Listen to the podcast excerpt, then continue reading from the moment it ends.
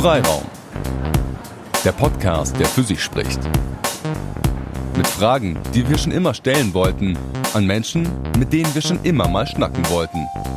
Live aus Bremen. Willkommen bei Freiraum Folge Nummer 11. Mein Name ist Lisa und ich freue mich, dass ich trotz Corona-Krise mit der stellvertretenden Chefredakteurin der Zeit und der Macherin des Zeitverbrechen-Podcasts sprechen darf. Herzlich willkommen, Sabine Rückert. Hallo. Sabine, wir haben uns vorher aufs Du geeinigt, obwohl wir uns eigentlich noch nie persönlich getroffen haben, denn ich sitze wegen der Corona-Pandemie in meiner Wohnung in Bremen und du hast dich aus Hamburg netterweise zugeschaltet. Ja, nicht ganz, sondern aus meinem Zuhause bei Hamburg. Mhm. Okay. Jetzt zu Hause. wir sind sozusagen beide in unseren äh, heimischen Wohnzimmern. Ähm, ja, Corona hat uns allen irgendwie so ein bisschen den Alltag komplett auf den Kopf gestellt. Wie hat sich denn dein Tagesablauf so jetzt durch Corona im Moment verändert? Also mein Tagesablauf ändert sich in, jetzt nicht so furchtbar durch Corona, weil ich äh, ja in der Chefredaktion bin und ich bin fast eigen, eigentlich fast immer in der, im Büro. Gestern war ich, bin ich erst um 12 Uhr nach Hause gekommen. Nachts, da war unser Produktionstag. Giovanni ist auch immer da. Äh, was ich merke, ist, dass es sehr leer ist, weil viele Homeoffice machen und sich viele dann per Video zuschalten. Also dieses ewige Video äh, zugeschaltet, das ist ja jetzt die, die neue Art, äh, sich irgendwie zu treffen oder eine Sitzung abzuhalten. Aber ich bin fast immer leiblich da. Was das Schöne ist an, an der neuen Situation, ist, dass ich immer freie Fahrt habe. Also ich fahre mit dem Auto rein und ich stehe normalerweise im Stau und das tue ich jetzt nicht. Das begrüße ich. Das kann ich mir vorstellen. Ähm, hat sich denn so jetzt bis auf Videokonferenzen der Redaktionsalltag bei der Zeit sehr verändert? Ja, also äh, wir haben äh, wir haben natürlich Diskussionen, wie man äh, wie man jetzt ähm, recherchieren soll. Also wir können ja, äh, die Leute können ja nicht mehr recherchieren, sie können nirgendwo in, in Hotels unterkommen. Also die, Recher die, die Art und Weise, was rauszukriegen und was zu ermitteln und was äh, überhaupt einen Artikel herzustellen, die hat sich schon ziemlich verändert. Und äh, auch die Themen haben sich natürlich verändert. Es läuft alles immer noch, immer noch auf Corona zu. Wir hoffen, dass das sich irgendwann mal auch die Themenvielfalt wieder äh, erweitert und nicht immer nur äh, Corona von, in allen Lebenslagen besprochen wird. Und es hat sich natürlich auch was verändert, weil uns die Anzeigen wegbrechen. Also die Zeitung selber ist natürlich wie alle, wie jedes Printmedium im Moment äh, in, einer, in einer Krise. Also wie jedes Unternehmen eigentlich im Moment. Und das trifft auch uns, klar. Wie ist denn da eigentlich so die Themenplanung bei einer Wochenzeitung? Also ich arbeite bei einer Tageszeitung und Corona äh, ist selbst da, verändert den Aufbau der Zeitung eigentlich gefühlt stündlich. Ähm, mhm. Wie plant ihr denn da bei einer Wochenzeitung mit so einer Lage? Ja, wir planen, äh, wir planen ganz normal. Also wir haben unsere Ressortleiterrunden und dann äh, wird in den erstmal in den Ressorts selber geplant, was machen wir diese Woche. Und auch da dreht sich natürlich immer ein Großteil mit um Corona. Wir haben jetzt auch schon die Devise ausgegeben, weil wir sehr viele Briefe von den Lesern kriegen, die sagen, wir können es nicht mehr hören. Äh, wenn wir ein Radio anmachen, kommt Corona. Wenn wir einen Fernseher anmachen, kommt Corona. dauer, dauernd werden wir zugetextet mit allen möglichen äh, Themen und äh, Podcasts gibt's dazu und die Leute reden uns nur noch durch den Mundschutz an. Könnt ihr mal nicht irgendwas anderes machen?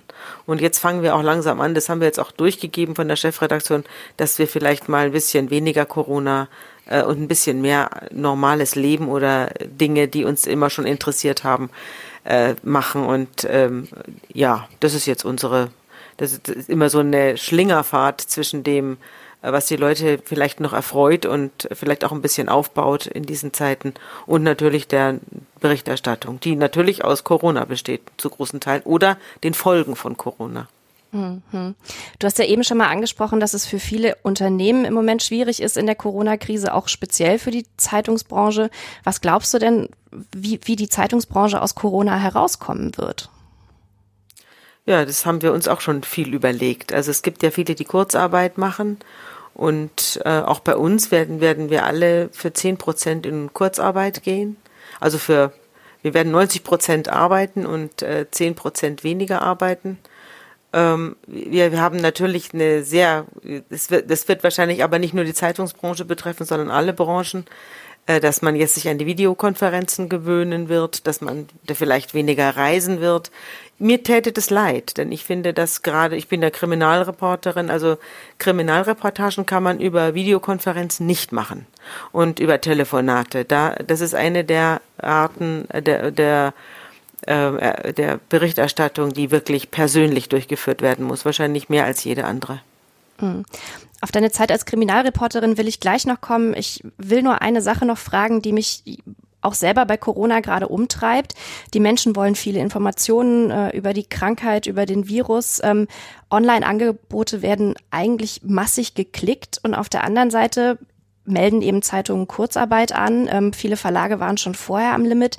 Mich treibt dabei die Frage um, warum wollen Leute offensichtlich irgendwie kein Geld für Journalismus ausgeben? Ist für mich so das Unterliegende. Was, was glaubst du, steckt da dahinter?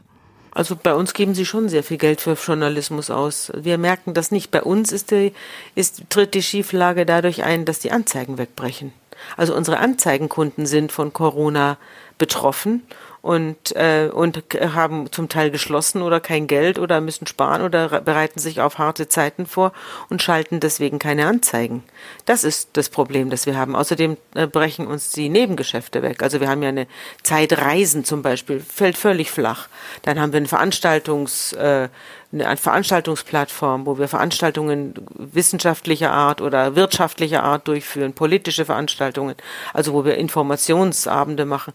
Das fällt alles weg, nicht alles, alles, wo irgendwo drei zusammenstehen, fällt weg. Und das ist es, was uns beutelt. Also das liegt nicht daran, dass die Leute keine Zeitung kaufen oder der Journalismus nicht bezahlt werden soll oder will, sondern äh, das liegt, wir haben im Gegenteil, wir haben eine exorbitant hohe Auflage im Moment. Höher denn je, höher denn je. Ähm, viele Zeitungen versuchen das ja auch, das, also die Zeit hat ja auch ein großes zum Beispiel Podcast-Angebot. Ähm, das nutzen ja jetzt viele Zeitungen für sich, um sozusagen mit diesem Format Podcast wir machen das ja nun auch gerade, gerade jetzt in Corona-Zeiten, die Leute mal wieder so ein bisschen näher an sich ranzuholen. Siehst du denn da ein großes Potenzial bei Podcasts? Ich meine, du bist ja sozusagen doppelte Podcasterin mit Zeitverbrechen und mit Unterpfarrerstöchtern. Ähm, mhm. Siehst du da ein großes Potenzial? Im, im Podcast-Bereich, vom mhm. Journalismus her? Mhm. Ja, das hängt davon ab. Also es gibt ja jetzt immer mehr Podcasts und der Podcast-Markt, jetzt auch gerade durch Corona, boomt ja. Ich äh, weiß nicht, ob das nicht irgendwann mal alles in sich zusammenbricht, weil die Leute nicht mehr wissen, was sie sich an, noch alles anhören sollen. So wie wenn man Netflix anmacht, man weiß ja schon gar nicht mehr, was man alles angucken soll und hat dann ständig ein schlechtes Gewissen, weil man so vieles nicht angeguckt hat. Und äh, das kann sein, dass, dass die Leute es irgendwann mal überhaben und dass dann einfach nur noch eine, eine spezielle Anzahl von Podcasts übrig bleibt oder eine bestimmte Sorte von Podcasts. Das kann ich so nicht sagen. Aber im Moment ist es so, dass wir tatsächlich, äh, jeder macht jetzt einen Podcast, auch bei uns im Büro, fangen verschiedene Ressorts mit Podcasts an. Und ich höre mir die auch ganz gerne an, wenn ich Zeit habe. Du machst ja seit zwei Jahren sehr erfolgreich den Kriminalpodcast Zeitverbrechen zusammen mit dem Leiter des Ressorts Wissen, Andreas Sendker. Ähm, das Format ist ein unglaublicher Erfolg. Äh, wie ist denn die Idee dazu eigentlich entstanden?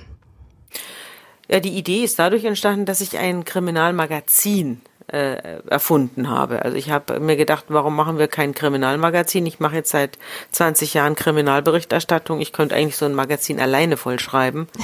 ähm, ich, äh, das, das machen wir jetzt mal. Es gab den Stern Crime ja schon, den, den hat es vorher gegeben. Aber ich habe mir gedacht, äh, das können wir auch.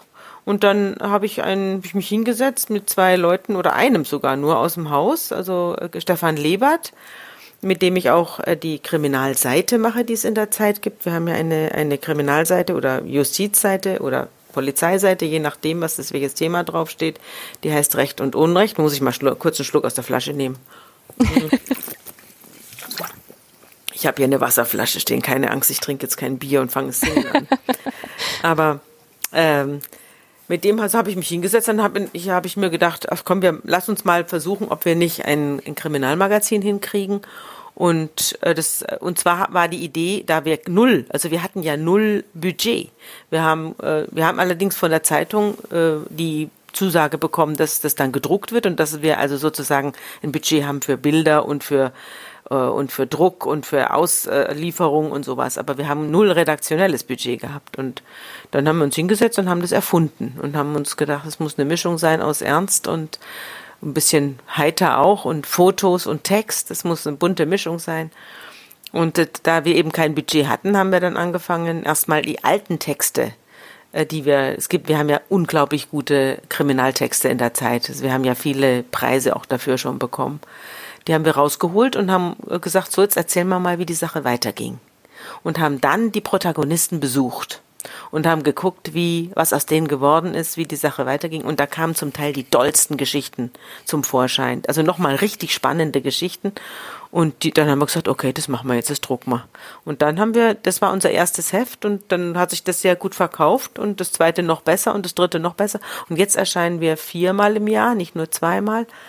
Und haben auch, äh, haben einen, einen Redakteur und haben eine äh, eine, äh, eine Verbrechensproducerin, also eine Produzentin, die oder Projektleiterin, die jetzt den Podcast mit dem Magazin verbindet und mit dem Instagram-Account. Wir sind ja jetzt auch auf Instagram und das organisiert die alles. Also wir sind jetzt ein richtiges kleines Unternehmen und wachsen weiter.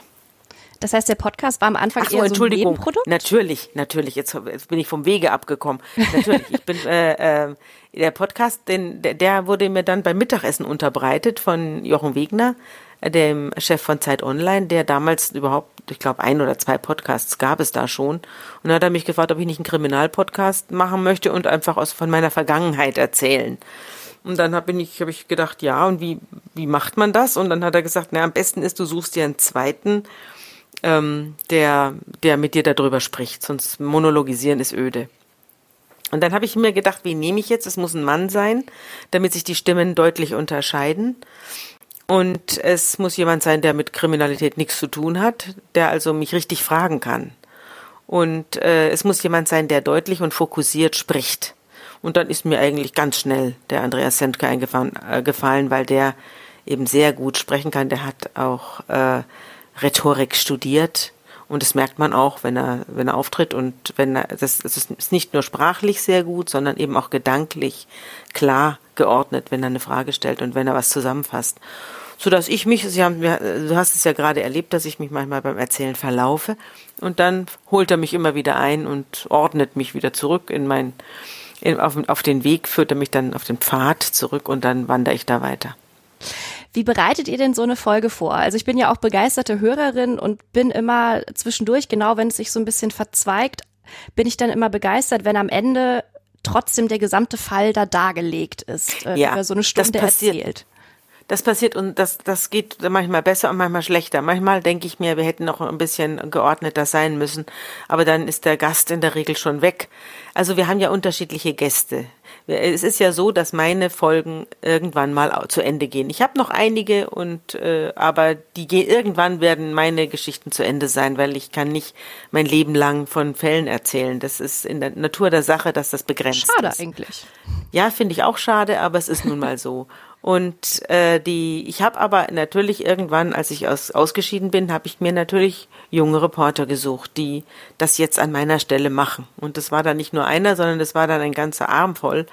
Und die, ähm, die machen das jetzt. Und die lade ich auch, auch damit sie mit ihren Geschichten im Mittelpunkt stehen und auch damit der Podcast weitergeht, denn die sind ja super interessant, die Sachen, die die äh, recherchiert haben, lade ich die nacheinander ein. Und die sind natürlich unterschiedlich gut und unterschiedlich forsch und unterschiedlich äh, verängstigt. Manche machen sich fürchterliche Sorgen vorher, ob sie das alles auf die Reihe kriegen und andere und kommen dann mit halben Ordnern an und andere setzen sich einfach hin und erzählen. Also es ist sehr, sehr unterschiedlich. Äh, und äh, da, aber das ist natürlich der Sinn der Sache, dass es letztlich dann eine Gemeinschaftsleistung ist. Mhm. Und, aber sprechen äh, und aber vorbereiten läuft so: Ich suche den Gast aus, ich sage, das und das machen wir nächste Woche und dann nehmen wir mehrere Folgen, meistens drei, zwei oder drei an einem Stück auf. Und dann, ähm, ich schicke dem Andreas Sendker vorher den Artikel, der diesem Podcast zugrunde liegt, zu, so dass er weiß, um was es geht. Und ich kenne den Artikel, in der Regel habe ich ihn selber redigiert oder den Gast selber auf die Spur gesetzt oder den Fall damals selber ausgegraben. Äh, und ich weiß dann meistens sehr gut, was da drin steht. Und dann geht's los. Mhm. Und dann kommt er und dann, dann zeichnen wir es auf. Hättest du also denn damit immer, gerechnet, dass es ist immer fertig. Stegreif. Es ist immer Stegreif. Es ist nie. Wirklich? Es gibt kein Dreh. Es gibt keinen Drehplan. Nein. Und das hat manchmal eben auch den Nachteil, dass wir tatsächlich ein bisschen durcheinander reden. Aber ähm, in der Regel funktioniert's. Hättest du denn gedacht, dass der Podcast so viel Erfolg hat, wie er jetzt hat? Nein, das habe ich nicht gedacht.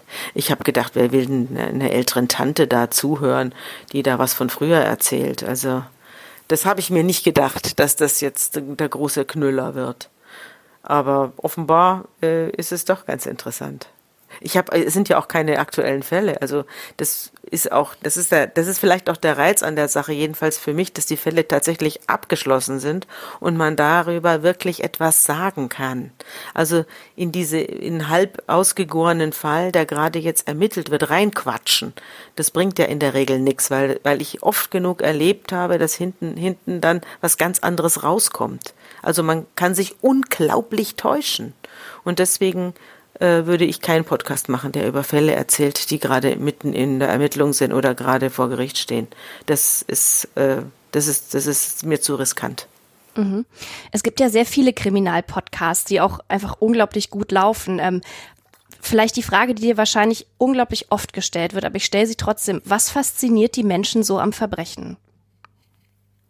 Dass es eine extreme Ausnahmesituation ist, das fasziniert sie.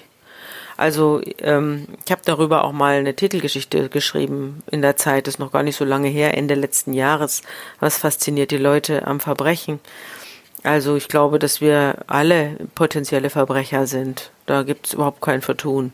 Also in dem Moment, wo Kriegszeiten ausbrechen äh, oder wo irgendeine große, wirklich große Krise ausbricht und äh, die Leute ums Überleben kämpfen, da kommt das Beste und das, aber auch das Schlechteste aus ihnen raus. Und ich glaube, dass jeder im Prinzip, wenn er, wenn es darauf ankommt und wenn er in den in bestimmten Umständen groß wird, dass jeder das Zeug zum Verbrecher hat.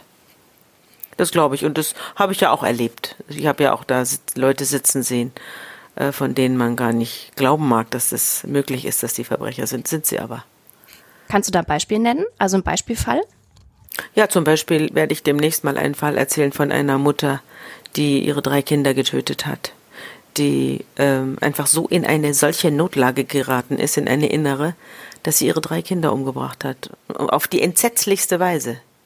Und die habe ich gesprochen. Eine sehr nette Frau, ganz bezaubernd, kleine, zierliche äh, Frau, die dann natürlich alleine war, als ich sie traf und die das nur mit Mühe und Not selber überlebt hat, denn sie hat sich selbst auch noch ins Herz gestochen, hat das überlebt tatsächlich, ein Herzstich und ähm, und die mir das dann erzählt hat, wie man in so eine Situation geraten kann und das gibt's eben.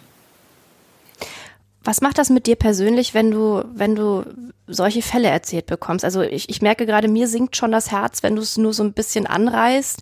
Ich stelle mir das sehr anstrengend und auch, also nimmst du das mit nach Hause, wenn du von solchen, solchen Gesprächen zurückkommst? Ja, klar. Ich, natürlich nehme ich das mit nach Hause, aber so wie man es eben nach Hause nimmt, dass man es sich darüber unterhält und darüber Gedanken macht. Es ist jetzt nicht so, dass ich mich nachts herumwälze, weil mich die Bilder nicht mehr loslassen. Die Bilder habe ich ja auch gar nicht. Also ist, ich bin ja niemand, der bin ja kein Tatortreiniger und bin auch nicht bei der Kriminalpolizei und sammle irgendwelche Schwerverletzten auf sondern ich äh, ich bin ähm, wobei das die Streifenpolizei macht, das macht die Polizei, äh, Kriminalpolizei gar nicht. Aber egal. Also die die ähm, die, die, die, die, die Distanz ist immer da. Ich erlebe den Fall schon, wenn er schon sozusagen in, in, in der Ermittlung ist. Und dann sehe ich die Sachen höchstens äh, in Fotos von der Gerichtsmedizin oder ähm, oder in, in Berichten wird, wird es mir mitgeteilt oder ich höre sie mir an, wenn ich im Gericht bin. Oder ich, ich, ich rede mit Hinterbliebenen, dann, dann höre ich, dann, äh, also die wird immer in Form, die, die Dinge werden immer in Form von Geschichten an mich herangetragen. Immer schon in der sublimierten Form, ja. Ich habe es nicht mit Schwerverletzten zu tun. Das ist das eine. Und das andere ist, dass man sich mit der Zeit auch dran gewöhnt. Also es ist wie bei einem, bei einem Arzt, der der sehr viel mit Krebspatienten zu tun hat. Der, wenn der jeden Abend zu Hause weinend zusammenbricht, dann ist er kein guter Arzt. Man sieht da auch nicht mehr äh, klar. Und so ist es beim Gerichtsreporter auch. Du bist ja schon seit sehr vielen Jahren Gerichtsreporterin. Ähm, du bist seit 1992 bei der Zeit, ähm, hast viele Jahre als ressortunabhängige Kriminalreporterin gearbeitet, bevor du eben jetzt 2012 äh, stellvertretende Chefredakteurin wurdest. Ähm, viele der Fälle, das hast du eben schon gesagt, stammen eben aus dieser langjährigen Tätigkeit, die ihr im Podcast besprecht, die auch im Magazin vorkommen. Ähm, jeder Journalist, jede Journalistin entwickelt ja über die Jahre irgendwie immer so ein Schwerpunktthema. Was hat dich denn eigentlich ausgerechnet damals zum Verbrechen gebracht? Ich hätte zwei Möglichkeiten gehabt. Äh, einfach dadurch, dass ich ähm, da eben Vorwissen hatte, als ich zur Zeit kam. Das eine war, das eine war äh, Religion. Ich bin aus dem Pfarrhaus, also ich bin als eine Pfarrerstochter äh, und ich habe, ich weiß sehr viel über Religion, vor allem natürlich über die christliche und jüdische Religion. Äh, und das wäre das eine gewesen, aber ehrlich gestanden hing mir das schon ein bisschen zum Hals raus. Da war mir, das war mir einfach schon alles irgendwie zu viel. Und deswegen habe ich davon dann Abstand genommen, obwohl ich tatsächlich, also jedenfalls im Nebenfach Theologie studiert habe. Und äh, das zweite war dann dadurch, dass ich zur, äh, zur, ähm, zur Bildzeitung kam, äh, nach meinem Studium und als ich in, in die, als ich bei der Axel Springer Journalistenschule äh, gelernt habe, als Volontärin zwei Jahre lang, da hat man mich zur Bildzeitung gesteckt und die haben sich gedacht, wo tun wir sie hin, bevor sie hier irgendwas durcheinander bringt, tun wir sie zu den Polizeireportern. Und da war ich dann zwei Jahre lang, lief ich dann in verschiedenen Redaktionen der Bildzeitung bei den Polizeireportern mit. Und da ging das los. Und als da wusste ich dann auch schon einiges, als ich da rausgekommen bin. Und es hat mich auch interessiert. Und ich habe auch gemerkt, dass das eine mit dem anderen was zu tun hat. Also die, äh, die Theologie und die, der Blick auf die Menschen. Theologie ist ja nichts anderes als ein Blick auf die Menschen. Ähm, das ist aber bei, bei der Kriminalberichterstattung auch. Es ist ein, ein, ein Menschenbild, das sich da mit der Zeit formt. Und es ist eine Auseinandersetzung mit der menschlichen Natur. Und da trifft sich das eine mit dem anderen. Und deswegen, glaube ich, bin ich dabei geblieben. Mhm.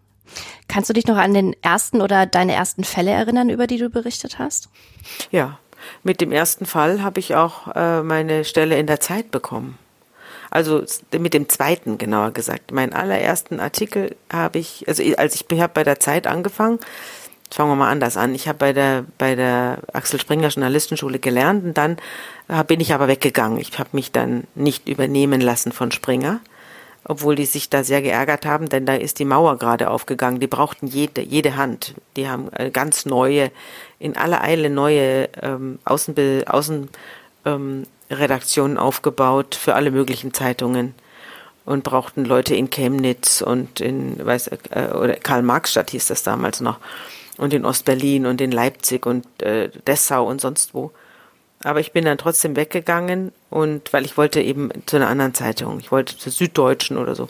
Und bei der Zeit habe ich mich gar nicht getraut, mich zu bewerben.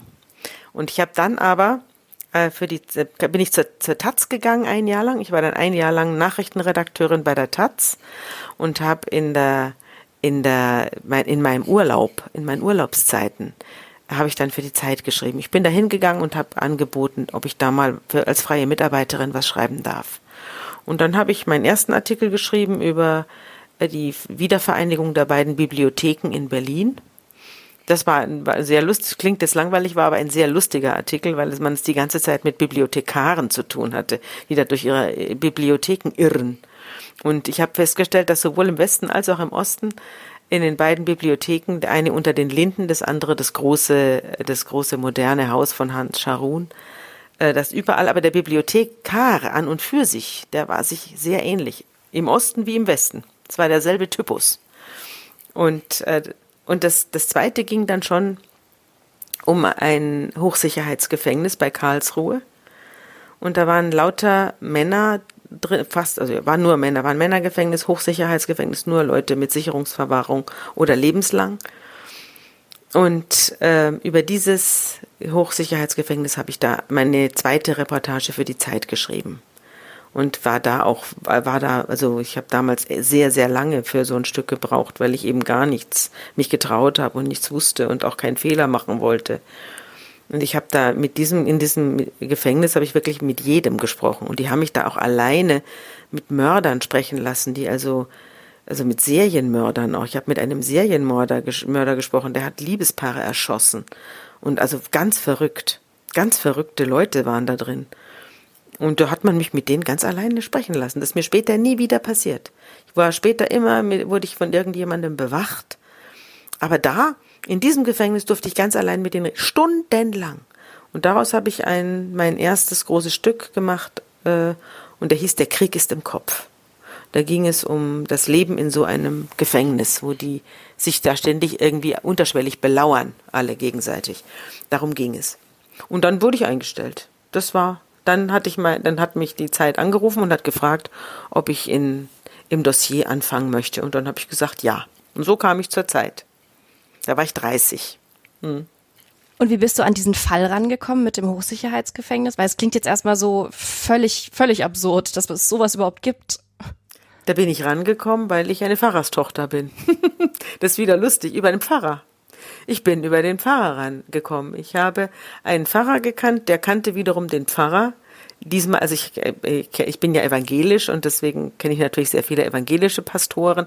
Und der wiederum kannte aber einen katholischen, einen wahnsinnig engagierten, unglaublich. Also es war eine, es gab ein, in diesem Gefängnis einen Pfarrer, der so ähnlich war, der hatte zu dem Chef dieses, dieses, oder zu dem Direktor dieses Gefängnisses ein Verhältnis wie Don Camillo und Pepone. Es ging also immer darum, äh, wie viel, wie viel, wie viel Restriktion muss sein in diesem Gefängnis oder wie viel Menschenfreundlichkeit kann sein. Und, und in, um diese Linie haben die sich immer gestritten. Und von dem habe ich gehört weil der wiederum befreundet war mit anderen Pastoren und so weiter. Und da habe ich gefragt, kann ich den nicht mal sprechen? Und dann bin ich zu dem hingefahren und habe ihn gefragt, ob er mir einen Eintritt verschafft in dieses Gefängnis. Und dann hat er gesagt, ja. Und dann hat er den Direktor gefragt oder äh, damit konfrontiert, dass ich da gerne rein möchte und hat ein gutes Wort für mich eingelegt. Und so habe ich mich dann langsam, aber sicher durch die ganzen äh, Institutionen von Zelle zu Zelle, von Wächter zu Wächter äh, durchgefressen durch diesen. Es hat auch ziemlich lang gedauert. Ich habe 14 Tage habe ich mich da aufgehalten. Und am Schluss hatte ich tatsächlich jeden gesprochen. So ging das los. Hat dir diese Pfarrers Connection schon öfter mal mit so Fällen geholfen danach?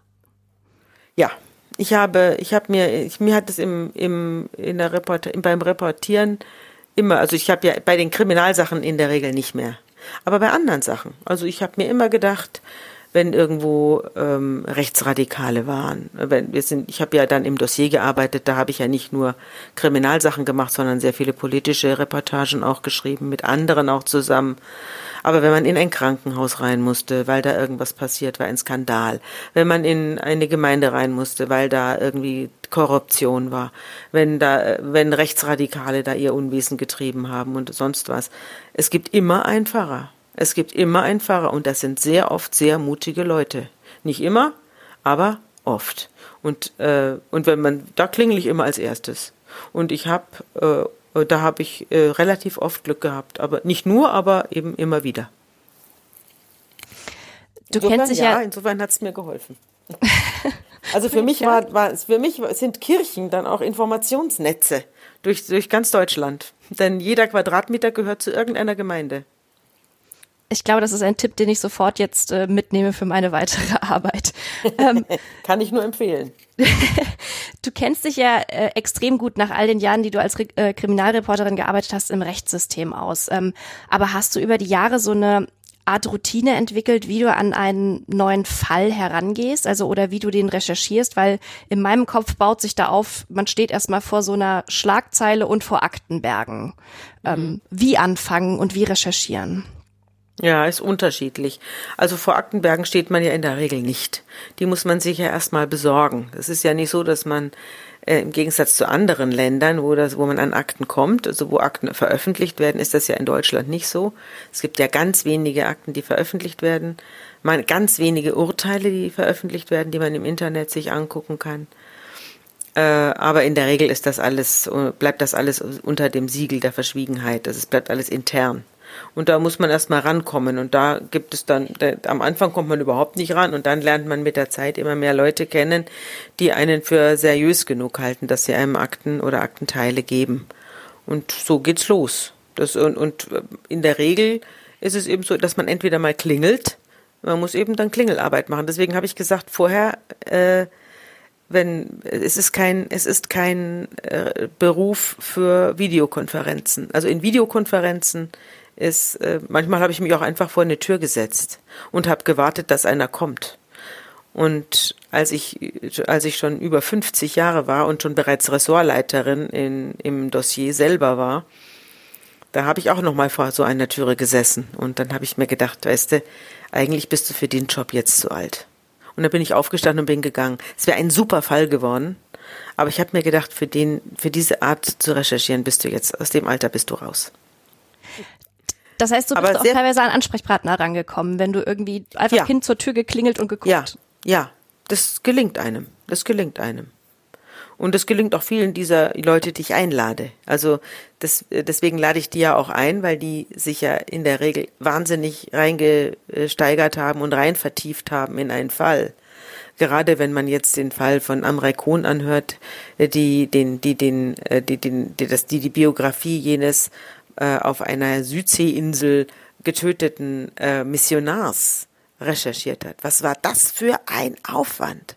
Die hat einen, die ist um die ganze Welt geflogen, um diesen Missionar nachzurecherchieren. Die war in Amerika, die war bei den Sentinelisen, die, oder fast, äh, sie war äh, in Thailand und in Indien und sonst wo, um diesen Fall zu recherchieren. Das muss man erst mal machen. Da ist man Monate beschäftigt. Und, aber es geht immer nur mit hinfahren. Und es geht immer nur mit vor der Tür stehen und äh, persönliche Kontakte. Was anderes funktioniert nach meiner Erfahrung nicht. Das heißt zum Beispiel, wenn du bei so einem Gerichtsprozess bist, ich glaube, das hast du auch schon mal im Podcast erzählt und zum Beispiel Angehörige da sitzen siehst, ähm, sprichst du die dann teilweise an oder sprechen die Ja. dich an und Ja, beides. Es passiert, passiert beides. Ich werde auch, ja jetzt weniger, weil die Leute wissen, dass ich jetzt, aber es kommt immer noch. Ich kriege immer noch sehr viel Post, wo drin steht, könnten Sie mal sich kümmern, könnten Sie mal. Da sind natürlich auch viele Leute dabei, von denen ich merke, sie wollen mich für irgendwas vorspannen. Aber das ist, das ist natürlich der Job von jedem Reporter da, zu erkennen, wo ist das Anliegen berechtigt und wo soll man hier ausgenutzt werden. Und ausnutzen will man die Presse natürlich auch. Also die, keine Presse, kein Reporter ist davor in Sicherheit. Das ist, geht, es geht den Reportern, die über Politik oder Wirtschaft schreiben, nicht anders.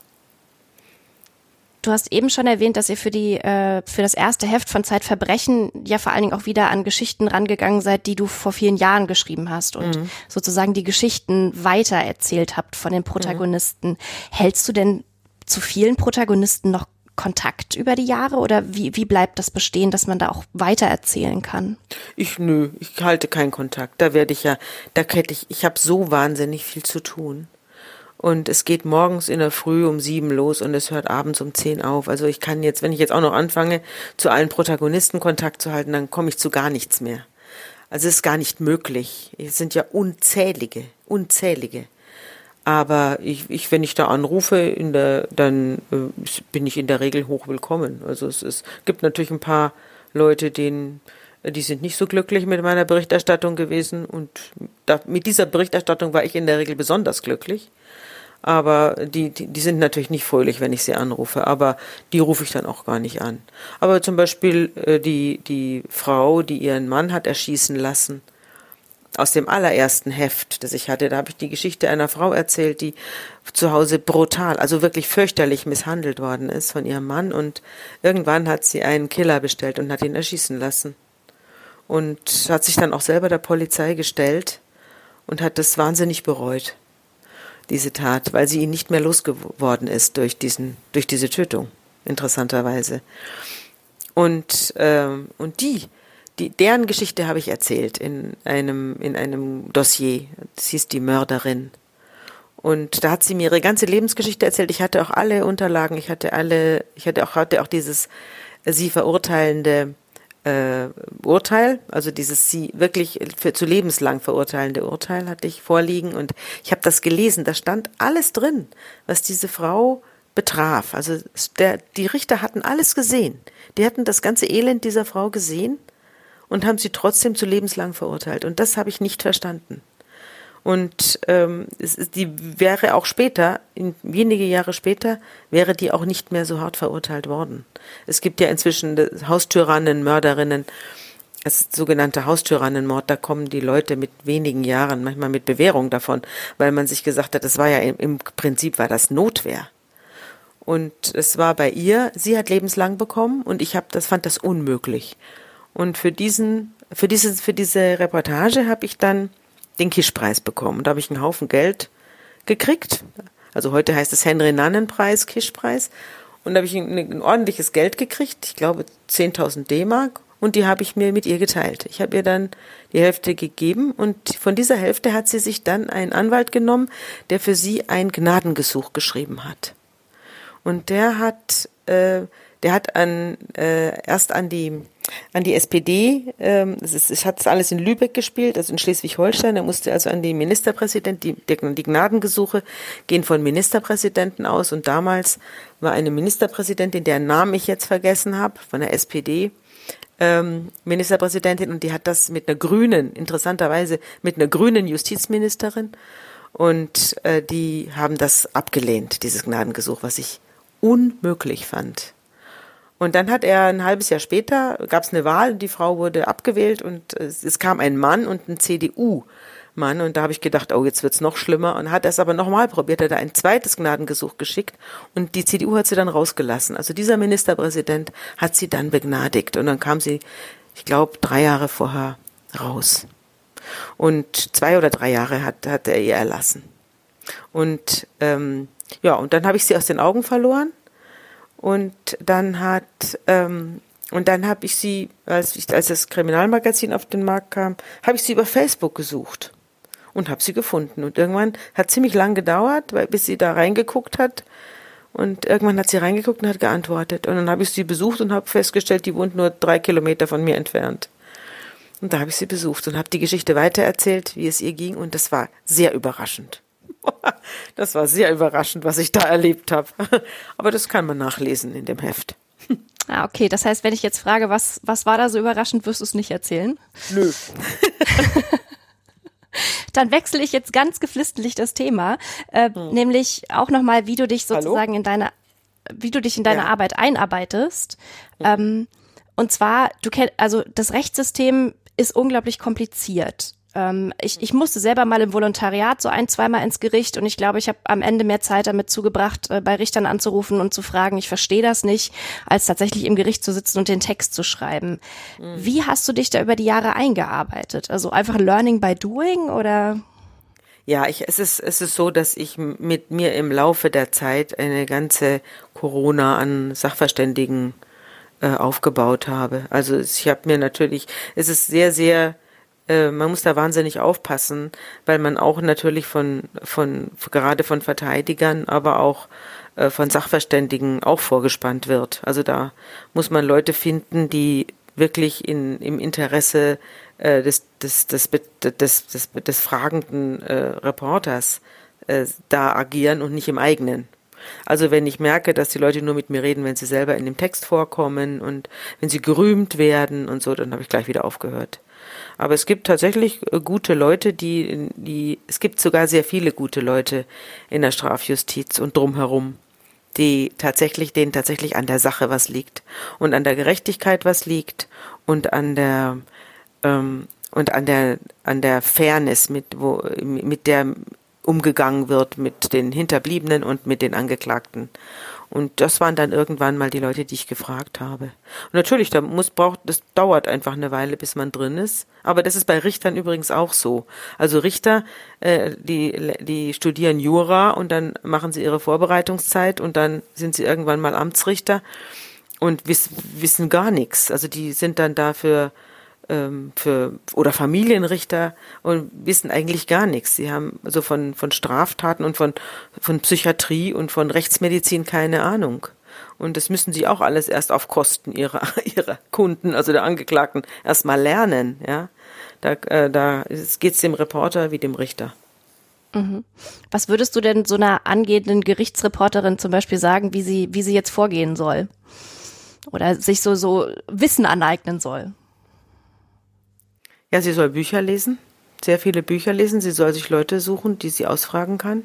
Und zwar gute Leute, nicht irgendwie der nächstbeste und der, der ihr besonders viel oder ihm besonders viel Honig ums Maul schmiert, sondern es sollten Leute sein, die auch intern, ist, was ich auch festgestellt habe, ist, also die intern ein Renommee haben. Intern. Also wo die Leute sagen, die, die Sach, die anderen Sachverständigen sagen, das ist ein richtiger Könner oder eine Könnerin. Die versteht was von ihrem Fach. Denn ich habe festgestellt, dass die, die in der Presse auftauchen, in der Regel die sind, die intern überhaupt nichts zu sagen haben. Die geben dann große Interviews und erzählen dann einen vom Pferd und ich weiß ganz genau, dass die ganze Branche mit der, denen die dir die Hand nicht gibt. Und dann frage ich mir auch, also was ist denn das für eine Recherche, die da dahinter steckt? Also so, so sollte man sich dann schon informieren. Und man sollte sich natürlich, und das ist natürlich in Zeiten von schwindendem Geld schwierig, aber das muss man, Zeit nehmen. Man muss sich Zeit nehmen für die Fälle. Und man muss sich richtig Zeit nehmen für die Recherche. So hoppla hopp ist es nicht recherchiert. Da kommen dann eben falsche Sachen raus. Also es gibt ja große und berühmte Gerichtsberichterstatter und die haben sich immer sehr, sehr viel Zeit genommen. Das ist eigentlich das A und O. Beschäftigung mit der Sache, aber die setzt eben wirkliche äh, auch eine auch eine zeitliche eine zeitliche Beschäftigung voraus. Mhm. Wie kompliziert ist das für dich? So sowas wie das das Rechtssystem, äh, den Strafvollzug, was ja eine sehr sehr verklausulierte, verzwickte Sache ist, dann in einen Text zu übersetzen, den ja eigentlich der normale gängige Leser, die normale Leserin verstehen soll. Gerade wenn man das sich so eingearbeitet hat. Ja, aber das ist doch die Aufgabe, wenn, wenn, also das ist die Grundaufgabe jedes Journalisten. Das hat jetzt mit Gerichtsreporter gar nichts zu tun und mit Justiz und äh, Gericht äh, und Kriminal auch nichts, sondern ein Reporter, der nicht in der Lage ist, einem Publikum zu erklären, warum ein Konzert gut gewesen ist und warum ein Fußballspiel toll gewesen ist und warum ähm, der, der, der Versieg verdient oder unverdient war. Und ein Reporter, der nicht sagen kann, äh, ob eine politische Entscheidung klug oder dumm ist, den brauche ich nicht. Also den brauche ich nicht. Leider sitzen in den Gerichten häufig Leute, die tatsächlich von der Sache nichts verstehen. Und das ist, unterscheidet sie häufig von, von ähm, von Feuilleton-Reportern oder von, äh, von ganz schlimm von Fußballreportern. Der Fußballreporter muss super sein, denn er hat ja 38 andere, 38.000 andere Reporter, die auch mit ihm im Stadion sitzen und dies alle auch noch besser wissen. Also der muss richtig gut sein. Der Gerichtsreporter hat eben äh, oft ein Alleinstellungsmerkmal und deswegen merkt man nicht, wenn er dicke Schnitzer macht. Macht er aber oft. Ich merk's. ähm, jeder Polizist, jede Polizistin hat ja immer so einen Fall, der ihn bis zum Ende des Lebens verfolgt. Also ich glaube, das ist ja das liebste Motiv, was es in Romanen und Krimiserien gibt. Ähm, der Polizist, der für immer an diesem einen Fall dran bleibt. Mhm. Ähm, gibt es für dich so ein so ein so ein Fall, der dich immer noch verfolgt irgendwie oder an dem du irgendwie im Geiste immer noch knabberst? Nee, also knabbern ist vielleicht zu viel des Guten, aber es gibt Fälle, die gehen mir nicht mehr aus dem Kopf, ja. Und die haben mich auch in meinem Blick auf die Menschen verändert. Also ganz viele Fälle, die, also was, also die, ich sage es mal so, ich glaube, die Beschäftigung mit bestimmten Kriminalphänomenen haben sich bei mir, äh, hat sich bei, hat sich bei mir nieder, niedergelassen und hat bei mir Wahrnehmungsveränderungen bewirkt. Da gehört zum Beispiel dazu, äh, dass meine Beschäftigung mit nicht entdeckten Tötungsdelikten also es gibt bestimmte Sachen, äh, die, wenn ich die heute höre, da gehen bei mir die Lampen an. Also wenn zum Beispiel wenn mir ja zum Beispiel hat mir ein äh, ein Bekannter erzählt, dass er in einem äh, in, in ein früher Notarzt gefahren ist. Also ich, ich wohne hier in der Wohngemeinschaft und da wohnt ein Arzt auch in dieser Wohngemeinschaft. Und der wiederum hat einen Freund und der hat mal erzählt, der hat erzählt, dass er früher als Notarzt unterwegs war und Notarzt gefahren ist und dass er da eine Frau ähm, versorgt hat, die irgendwie in einen Diabetesschock gefallen ist. Die hat ihr Medikament nicht bekommen und hat dann einen Zuckerschock bekommen. Sie ist ins Koma gefallen und musste, wurde da von der Putzfrau am, äh, am Fuße der Treppe aufgefunden und die hat er dann ins Krankenhaus gebracht und dann wurde sie dort äh, versorgt mit Insulin und äh, hat es dann überlebt. Und da stellte er fest, dass diese Frau im ganzen Haus kein Insulin hatte. Und ihr eigener Sohn war auch Arzt. Und der war, der hat der hat, äh, der war im Urlaub, der war sechs Wochen verreist und äh, und dann hat dann hat unser Arzt hier, unser Notarzt hat dann eben diese Frau besucht und hat sie gefragt, warum sie kein Insulin zu Hause hatte. Und dann hat sie gesagt, mein Sohn hat das weggenommen. Und da habe ich mir, die Frau wohnt in einer riesigen Villa allein und der Sohn hat, das, hat ihr das Insulin weggenommen und ist in Urlaub gefahren. Das ist, finde ich, eine, eine, eine, ein Sachverhalt, wo ich mir denke, aha, würde ich mir mal die Konten von dem Sohn anschauen und gucken, ob der nicht auf eine Erbschaft hier aus gewesen ist. Denn das ist ein Verhalten, das ist, war, wurde dann nicht verfolgt. Das ist einer von diesen, ähm, von diesen, ist ja auch, ist ja auch gut ausgegangen unterm Strich jetzt für die Frau, die hat es überlebt. Aber ich halte das für einen Mordanschlag, der mir da erzählt worden ist beim Abendbrottisch. Ja. Das heißt, ähm, du hast dich ja mit diesem Thema sehr viel beschäftigt. Du hast im Buch darüber geschrieben, ja. Tote haben keine Lobby. Ja, ähm, ist aber schon wo es eben genau darum geht, genau, da geht es darum, dass, äh, das war, glaube ich, Ende der 90er, dass äh, jeder zweite Mord eigentlich unentdeckt bleibt oder blieb. Ich weiß gar nicht, mhm. ist das heute auch immer noch so? Hat sich, glaube ich, nicht viel geändert, nee. Hat sich nicht viel geändert. Also die, äh, die Obduktionsraten, ich glaube nicht, dass die wesentlich größer sind. Also die Rechtsmediziner jammern nach wie vor. Es wurden auch mehrere rechtsmedizinische Institute mittlerweile geschlossen. Also besser kann es nicht gewesen sein, geworden sein in letzter Zeit. Aber das ist natürlich, ähm, es sind natürlich solche Fälle wie diese, die ich eben erzählt habe, die wahnsinnig schwer zu beweisen sind und wo es einen braucht, der sich da dahinter klemmt und der der Sache nachgeht. Ne? Ich muss ja sagen, du hast das auch schon mal in einem Podcast Zeitverbrechen davon erzählt und seitdem äh, trage ich so ein gewisses Misstrauen gegenüber unserem Rechtssystem äh, in mir. Ähm, also vielleicht hat es bei mir auch so eine so eine Veränderung äh, herbeigerufen, wie du es eben erzählt hast. Ähm, vielleicht eine ganz plakative Frage, aber ähm, wie, wie steht es denn eigentlich so um das um das deutsche Rechtssystem so aus Sicht einer Gerichtsreporterin? Ja, ist immer im Verhältnis, nicht? Man muss es immer im Verhältnis sehen, im Verhältnis zum russischen oder amerikanischen Rechtssystem.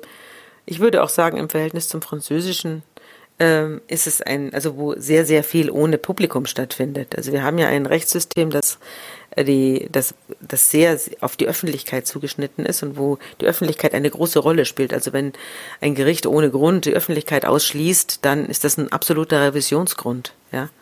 Also wenn die Öffentlichkeit auf, auf, aus irgendwelchen Gründen rausgeschmissen wird, meistens weil das Gericht eben nicht gerne sieht, äh, nicht, sich nicht gerne bei der Arbeit zuschauen lassen möchte. Ähm, aber ich würde sagen, das System ist gut. Ich finde, wir haben ein gutes Rechtssystem und ich kenne viele wirklich unglaublich engagierte Leute in allen Bereichen, ob das jetzt Staatsanwälte sind, Richter sind, Rechtsanwälte sind, also Strafverteidiger sind, Sachverständige sind unglaublich tolle Leute gibt's da. Und die sie mit, sich mit einem großen Eifer an ihrer, an ihre Arbeit machen und auch wirklich große Gerechtigkeit walten lassen oder zur Gerechtigkeit beitragen. Das äh, ist wirklich so. Und es gibt dann eben auch dazwischen immer wieder miese, miese Leute, also die ihren Job nicht verstehen, die äh, durch schlechte Gutachten äh, Unschuldige auf die Anklagebank oder hinter Gitter bringen. Es ist unglaublich, was man da zum Teil erlebt, wie wenig die, die Sachverständigen drauf haben, aber sich dann dahinstellen und irgendwelche Gutachten zum Besten geben. Und äh, das ist, das ist eine, es ist, es, es ist wie immer so, das System ist immer nur so gut wie die Leute, die es machen. Und sie können den besten Airbus bauen, wenn da ein Pilot drin sitzt, der seinen Job nicht versteht. Der Airbus kann vieles ausgleichen. Wirklich vieles. Er kann den Piloten weitgehend ersetzen, aber nicht ganz. Und der Pilot, wenn, wenn da ein Volltrottel sitzt, der bringt auch den, die, die sicherste Maschine noch irgendwie äh, zum Absturz. Und so ist es bei der Justiz auch. Mhm. Ähm, du hast ja eben schon gesagt, du hast sehr guten Kontakt zu sehr vielen guten Leuten äh, in Gerichtskreisen. Ähm, weißt du, wie das Feedback auf deine Berichterstattung ist? Also wie das gerade so in Polizei- und Justizkreisen aufgenommen wird? Weil, äh, vielleicht noch dazu gesagt, das äh, hast du ja auch schon öfter thematisiert. Zum Beispiel, es gab eine Podcast-Folge bei Zeitverbrechen, wo ihr darüber gesprochen habt, dass die Polizei manchmal nicht ganz so sauber arbeitet. Ähm, was ja, kriegst du denn ja, da so für Feedback? Wir reden ja ganz oft über, also gerade wenn ich äh, dran bin und mit meinen eigenen Fällen, das ist ja ganz oft, dass je älter ich wurde, umso mehr habe ich das dann auch gemacht, dass ich mich äh, der Arbeit der Behörden zugewandt habe. Oh, ich glaube, ich habe hier ein, also ist eine Mail gekommen, drum. Hat es jetzt gerade geklingelt. Wir sitzen ja hier an meinem Computer. Ja, es ist eine neue Nachricht gekommen. Ist klar. Entschuldigung. Also, ich, äh, ich habe mich natürlich, je älter ich je älter ich wurde und je mehr ich mich mit diesem Stoff beschäftigt habe, umso mehr habe ich mich natürlich äh, nicht nur den Geschichten, sondern auch dem äh, zugewandt, was, äh, was unsere Behörden daraus machen. Und äh, da habe ich mich natürlich auch damit beschäftigt, wie, wie funktioniert die Polizei. Es gibt sehr viele Leute, die mit der Polizei zu tun haben und die hinterher äh, enttäuscht sind und die hinterher schockiert sind, wie mit ihnen umgegangen worden ist. Und es, es gibt natürlich auch viele, die sehr, sehr zufrieden sind, aber es gibt eben auch wirklich erstaunlich viele, die nicht zufrieden sind. Oder, äh, oder eben, ja, äh, die, die Frage, wie gerade bei nicht entdeckten Tötungsdelikten ist die Frage ganz oft, warum ermittelt die Polizei nicht? Mein Sohn ist unter unge ungeklärten Umständen umgekommen, warum ermittelt hier niemand? Ja, das ist mir ganz oft passiert. Und von der Polizei weiß ich, dass, äh, dass sie meinen Podcast hören. Also die ärgern sich dann natürlich drüber, aber ich mache es ja nicht, um die Polizei zu ärgern, sondern ich mache es ja, damit äh, das nicht mehr passiert und damit die Leute eine Vorstellung bekommen, gerade die jungen Beamten, eine Vorstellung bekommen, was alles möglich ist. Ja. Und es ist ja sehr viel möglich, sehr unvorstellbar viel möglich, mehr als man sich denken kann genau dieses Einsteigen in das Justizsystem oder dieses sich beschäftigen mit, wie funktioniert Justiz, ähm, hat auch zu einem, also oder ist eigentlich Teil eines deiner, deiner größten Fälle, nenne ich das jetzt mal. Ähm, nämlich, da geht es um den Fall Amelie. Das ist ein Justizirrtum. Ähm, mhm. Da werden zwei Brüder wegen der Vergewaltigung ihrer Tochter beziehungsweise der Nichte verurteilt, obwohl sie diese Taten gar nicht begangen haben. Kannst du einmal kurz den Fall in aller Kürze erzählen und vor allen Dingen, wie du da rangekommen bist? Also der Fall war der Fall einer 18-jährigen Schülerin, die ihren Vater beschuldigt hat, ähm, sie vergewaltigt zu haben, und zwar zehnmal. Und der Vater wurde dann innerhalb ganz kurzer Zeit in, und nach, nach nur zwei Verhandlungstagen verurteilt zu acht, nee, sieben Jahren, sieben Jahren Gefängnis. Und als äh, die Hauptverhandlung schon lief gegen den Vater, hat sie angefangen, den Onkel zu beschuldigen, der nicht der Bruder des Vaters war, sondern der Bruder der Mutter. Es war der Bruder ihrer Mutter. Und äh, hat den dann auch beschuldigt, sie jetzt weiter zu vergewaltigen. Also die Vorwürfe waren aktuell, die sie jetzt erhoben hat. Und dann wurde der Onkel auch binnen kurzer Zeit festgenommen und äh, und auch zu viereinhalb Jahren verurteilt. Und es war beides, beides war eben, beide waren unschuldig. Also es waren Männer, die diese Taten nicht begangen hatten.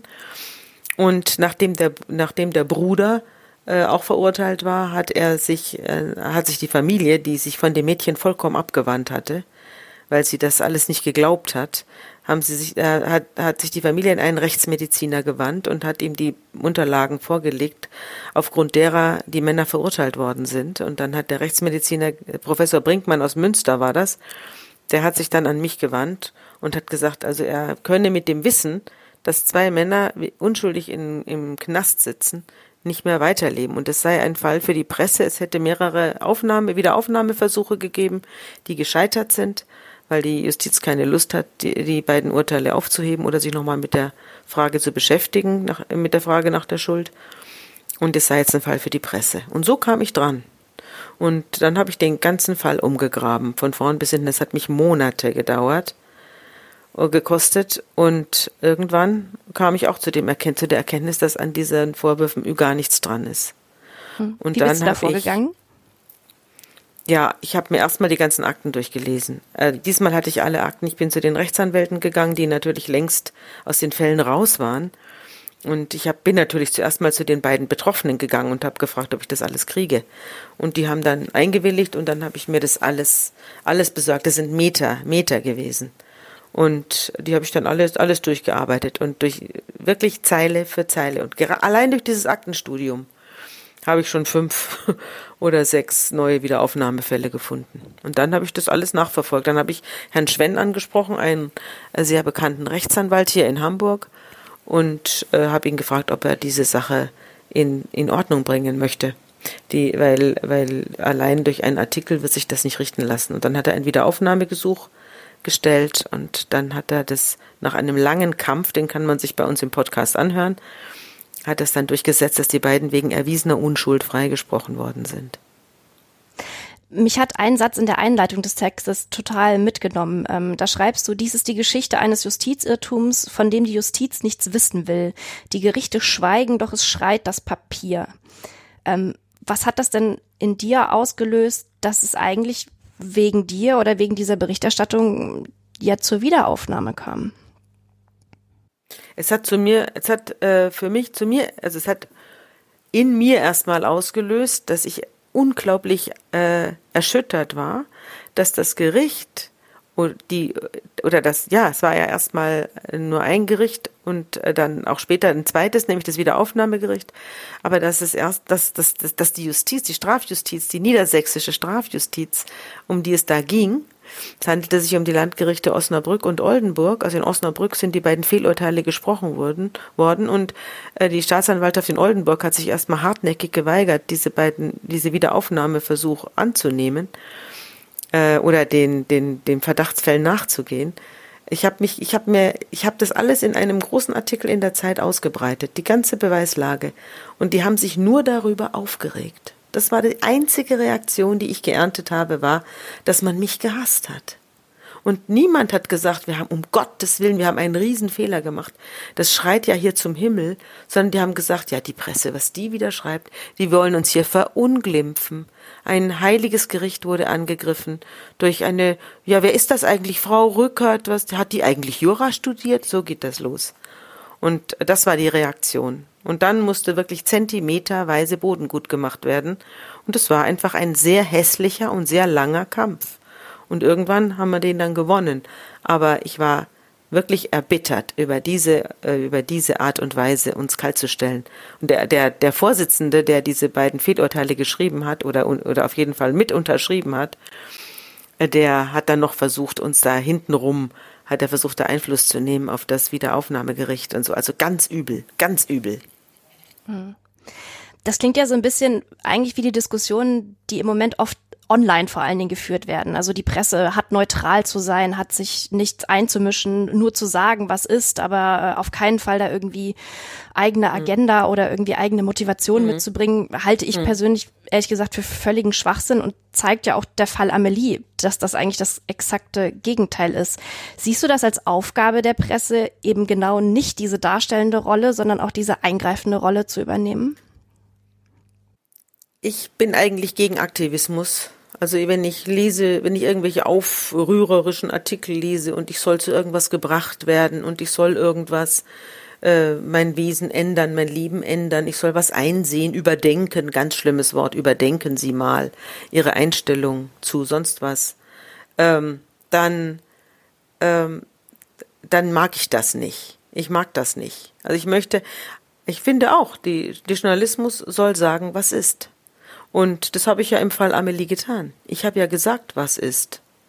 Und äh, das war es ja, was sie gestört hat, denn das war äh, etwas, was sie nicht für möglich gehalten haben, nämlich dass sie sich getäuscht haben und dass sie zu verblendet waren, um die Wahrheit zu sehen. Das war die Tatsache. Ich habe nichts anderes getan, als ihnen das vorzuhalten. Und dass ich dann einen Rechtsanwalt äh, gebeten habe, sich der Sache anzunehmen, das war eine Konsequenz daraus, weil ich dann, ich kann mich nicht hinstellen und kann sagen, ich weiß jetzt, ich habe das jetzt alles rausgekriegt, aber wenn die Richter jetzt keinen Bock haben, ihre eigenen, äh, ihre eigene Unzulänglichkeit aufzudecken, dann muss ich das leider hinnehmen. Ja, dazu bin ich nicht da.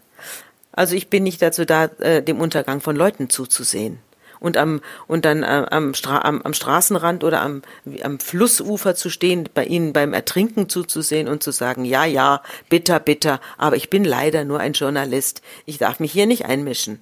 Ich darf aber schreiben, wie er untergeht. Das darf ich. Na, also, was in was für einer Welt leben wir? Mhm. Dazu passt vielleicht ganz gut, ähm, du hast über viele große Fälle berichtet, unter anderem auch über den Fall Kachelmann. Da bist du danach sehr kritisiert worden für die Art, wie du berichtet hast und dass du in Kontakt mit dem Verteidiger standst. Du hast danach einen Gastbeitrag in dem Magazin Strafverteidiger geschrieben. Und da hast du geschrieben, dass es, Zitat, ethisch für einen Journalisten geboten sei, sich zu positionieren, wenn er sehe, dass etwas grundsätzlich falsch laufe. Ähm, mhm. Ist das, ist das das, was dich auch irgendwie in der Arbeit antreibt? Ja, nicht nur, aber auch aber auch. Ich bin ja ein, ein Teil äh, dieses Staates und ich bin ja als Presse äh, ein, Korrekt, ein Korrektiv dieses Staat, Staatswesens. Das ist ja, das ist ja meine Aufgabe. Meine Aufgabe ist ja nicht, irgendjemanden zu bejubeln oder alles gut zu finden, was ich sehe, sondern meine Aufgabe ist es eben, äh, wenn ich, wenn ich in Hauptverhandlungen sitze oder wenn ich merke, hier läuft was schief und der Fall Kachelmann war nichts anderes als der Fall Amelie, nur im Vorfeld, der war sozusagen noch aufzuhalten, ähm, um das dann auch zu machen. Also das ist, das ist, widerspricht meinem, meinem Berufsverständnis und auch meinem Verständnis von Menschendasein, dass ich äh, mich nicht einmischen soll, wenn, äh, wenn ich sehe, dass hier Leute fertig gemacht werden. Von denen, die stärker sind. Wie gehst du damit um mit so mit dieser Kritik? Also nach Kachelmann ist es ja auch branchenintern ziemlich zu Diskussionen gekommen. Wie gehst du mit der Kritik um? Gar nicht. Die höre ich mir an. Also wenn sie berechtigt gewesen wäre, dann hätte ich mir ja, äh, dann hätte ich, oder wenn Kachelmann, wenn ich jetzt mich da für einen Mörder oder für einen Vergewaltiger eingesetzt hätte, hätte ich mir hinterher schon Gedanken gemacht. Dann hätte ich wahrscheinlich meinen Job hinge hingeworfen. Aber ich wusste ja, dass er unschuldig ist. Ich wusste es ja. Ich hatte ja die ganzen Akten. Im Gegensatz zu denen, die mich kritisiert haben. Die Leute, die mich kritisiert haben, waren ja gar nicht im Gericht. Die saßen ja in irgendwelchen Stuben und haben sich was gedacht. Und haben sich da den Bart ge gekrault und haben sich gedacht, ja, jetzt, was könnten wir jetzt Weises zu Papier bringen? Also das war ja in der, war ja keine, keine, keine, keine Kritik von Leuten, die wirklich Ahnung von der Sache hatten. Und insofern hat sie mich nicht berührt. Ich will noch ein letztes Mal auf das Thema Kriminalfälle, die nicht aufgedeckt werden, äh, zurückkommen. Ähm, also wenn so viele Fälle nicht aufgeklärt oder vors Gericht kommen, ähm, heißt das ja noch nicht, dass sie in der öffentlichen Wahrnehmung nicht irgendwie doch als Verbrechen wahrgenommen werden und eben mhm. andersherum. Ähm, das ist ja auch in, in der Literatur, in Filmen, mir fallen ganz viele Serien ein, wo das irgendwie das Motiv ist, der freigesprochene Täter. Äh, der, genau dieses, der freigesprochene Täter, von dem alle wissen, der war's, aber das Gesetz hat ihn nicht verurteilt und jetzt läuft er hier frei rum. Ähm, mhm. Ich frage mich da immer, wo ist eigentlich die Grenze zwischen Recht und Unrecht? Also verläuft sie direkt an der Ecke des Gesetzes und dem, was die Gerichte entscheiden, oder eigentlich woanders? Und deswegen will ich dich fragen, wo verläuft für dich die Grenze zwischen Recht und Unrecht?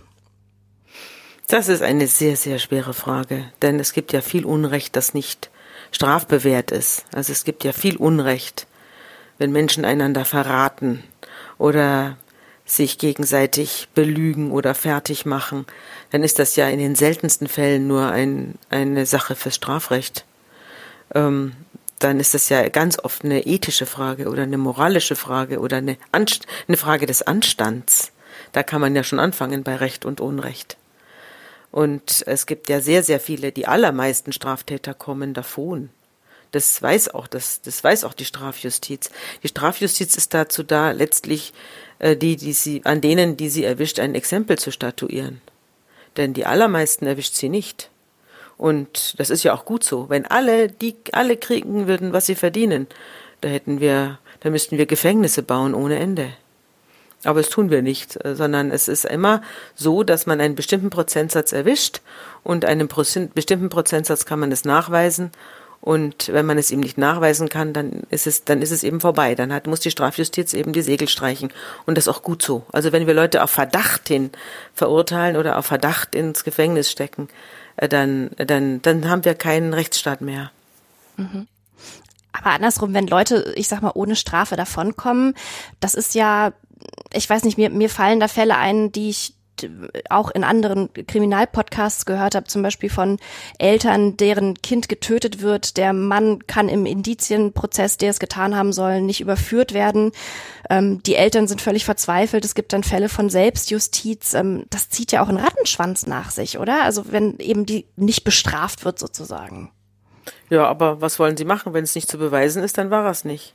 Sie können es ihm nicht beweisen. Das heißt, es kann sein, die, dass alle wissen es, dass er es war.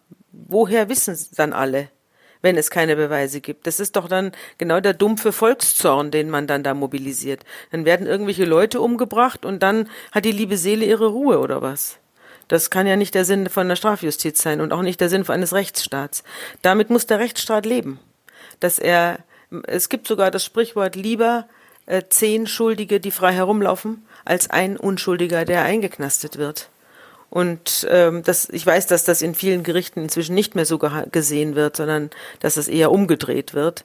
Aber ähm, eben auch gerade, weil man es den Leuten recht machen will, die sagen, ja, irgendeiner muss doch in den Knast. Aber ich, ich weiß, dass es schwer ist, damit zu leben. Und ich weiß, dass es, ich habe selber Kinder, ich weiß, dass es unerträglich ist, wenn dann die Leute rumlaufen draußen. Aber ja, wenn man es nicht beweisen kann, kann man es nicht beweisen. Und vielleicht war es eben einfach auch nicht. Ne? Wenn man es beweisen könnte, dann würde er nämlich verurteilt. Hm. Du hast eben äh, erwähnt, dass du dich ja in deiner Karriere sehr viel mit Behörden oder mit dem Funktionieren von Behörden dann auch beschäftigt hast. Ähm, ist das vielleicht auch irgendwie das Problem, dass so das Verständnis von Behörden, von Strafjustiz, Polizei und ähnlichem, dass das auch irgendwie so ein bisschen versiegelt ist für den Menschen da draußen und deswegen vielleicht auch so ein so ein merkwürdiger Gerechtigkeitssinn da vielleicht entsteht, dass ja. man denkt, das muss doch eigentlich jeder bestraft werden? Ja, das hat aber sehr viel mit Gerichtsberichterstattung zu tun. Also wenn die Gerichts, das ist eigentlich das Verständnis für Behörden und also nicht nur die Kritik der Behörden, sondern auch das Verständnis für das für die Arbeit der Behörden äh, und für die für die für die Gesetze auch.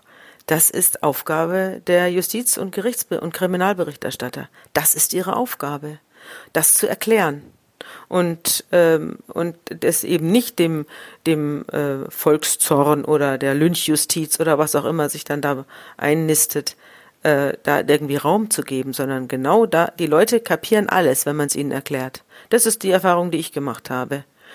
Äh, es ist in, es ist ganz oft so, dass in einem in einer Hauptverhandlung und sei die Tat noch so schrecklich, wenn, wenn die Leute da sitzen und sich das, den ganzen Fall von vorne bis hinten anhören, da ist niemand dabei, der, äh, der vom elektrischen Stuhl murmelt, ja, niemand, sondern die verstehen das alle. Und jeder, der dabei ist, hat's verstanden hinterher. Und diese Stimmung mitzubringen und diese, äh, diese, dieses Prozedere eines Gerichts zu erklären, das ist eigentlich der Sinn und der, der, die Absicht eines Gerichtsberichterstatters genau die, diese, diese, auf der einen Seite äh, zu sehen, wenn was schief läuft, aber auf der anderen Seite auch die, die Öffentlichkeit mit der Strafjustiz zu versöhnen. Mhm. Denn es ist Sabine, läuft, die, die, die Wahrheit vor, vor Gericht ist eine andere als die, die wir hier wahrnehmen. Das ist ein, das sind andere Gesetze, die dort gelten. Es sind nicht mhm. die Gesetze äh, wie im normalen Leben. Es, laufen, es läuft anders und das muss man erklären. Sabine, ich könnte dir, glaube ich, noch ganz viele Fragen stellen, aber äh, unsere Zeit geht langsam zu Ende. Deswegen vielen Dank, dass du bei uns hier im Freiraum-Podcast warst, auch wenn es nur auf die Distanz war. Vielen Dank, dass du dir die Zeit genommen hast. Ja, es war mir ähm, ein Vergnügen.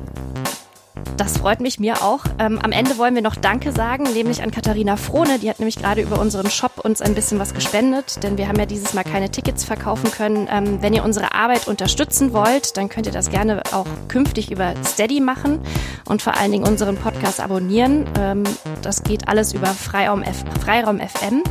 Der Freiraum kehrt zurück, auch in der Corona-Zeit, denn am 25. Mai haben wir schon den nächsten Gast. Das ist der Astronom, Autor, Blogger Florian Freistetter. Ähm, dann wird das nicht mit mir sein, sondern mit Justus. Auch da findet ihr alle Infos auf unserer Webseite Freiraum FM. Und dann danke ich euch allen, die ihr zugehört habt. Sabine, dass du dich zugeschaltet hast und bis zum nächsten Mal. Den Freiraum-Podcast hört ihr überall, wo es Podcasts gibt. Wenn euch gefällt, was wir machen, dann gebt uns doch eine Bewertung bei iTunes oder der Podcast-App eurer Wahl. Das erhöht unsere Sichtbarkeit und motiviert uns weiterzumachen. Wenn ihr uns einen Audiokommentar schicken wollt, geht auf unsere Homepage freiraum.fm. Dort findet ihr auch die Show Notes und den Link zu unserer Steady-Unterstützerseite. Allen Spendern, die den Freiraum ermöglichen, ein großes Dankeschön. Freiraum. Reden statt Talken.